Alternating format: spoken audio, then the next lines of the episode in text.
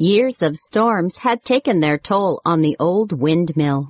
Its wheel rusted and fallen, lay silently in the lush blue grass.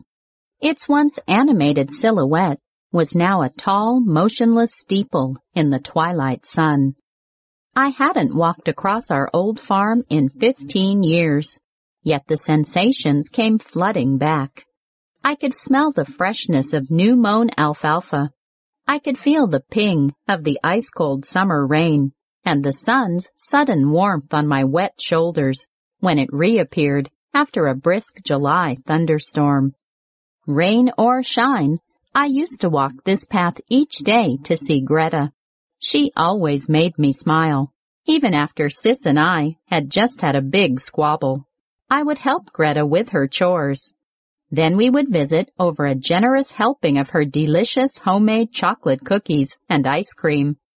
Being confined to a wheelchair didn't stop Greta from being a fabulous cook.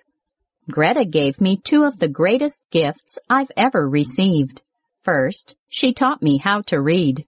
She also taught me that when I forgave Sis for our squabbles, it meant I wouldn't keep feeling like a victim. Instead, I would feel sunny. Mr. Dinking, the local banker, tried to foreclose on Greta's house and land after her husband passed away. Thanks to Pa and Uncle Johann, Greta could keep everything. Pa said that it was the least he could do for someone talented enough to teach me to read. Soon folks were coming from miles around to buy Greta's homemade cakes, pies, breads, cookies, cider, and ice cream.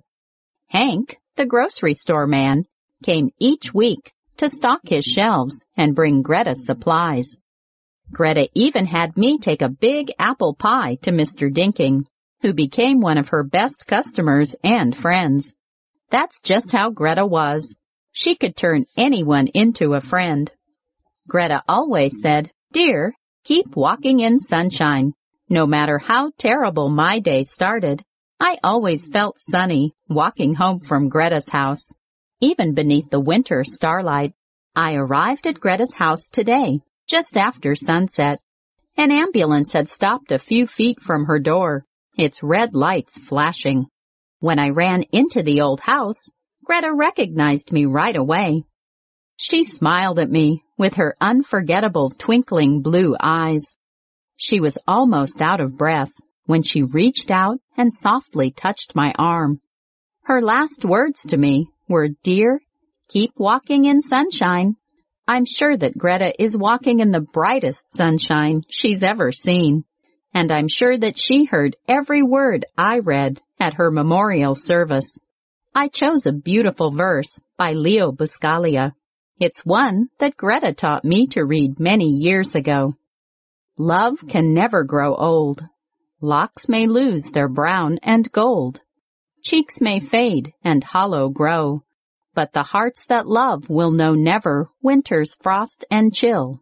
Summer's warmth is in them still.